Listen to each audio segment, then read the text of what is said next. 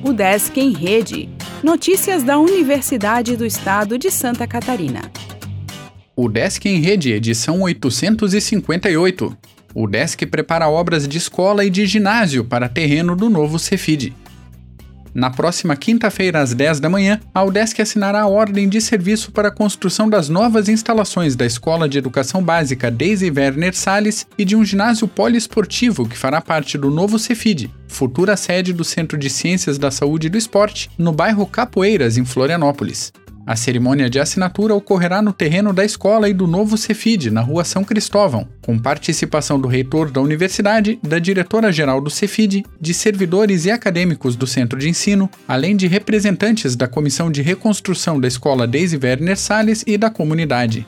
A nova escola e o ginásio serão construídos em um terreno com cerca de 30 mil metros quadrados no bairro Capoeiras, transferido à universidade pelo governo de Santa Catarina em 2017. As novas instalações da escola Deise Werner Salles terão uma área construída superior a 5 mil metros quadrados, e o prazo para execução é de até 18 meses. Já o projeto arquitetônico do novo Cefid será desenvolvido por meio de concurso público.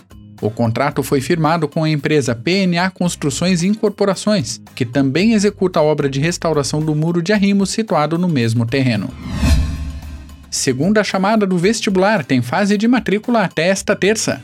O DESC também abriu prazo à manifestação dos candidatos de lista de espera por vagas não preenchidas.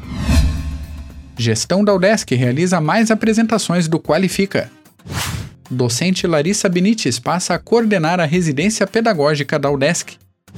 Mestrado em Fisioterapia oferece três matérias isoladas.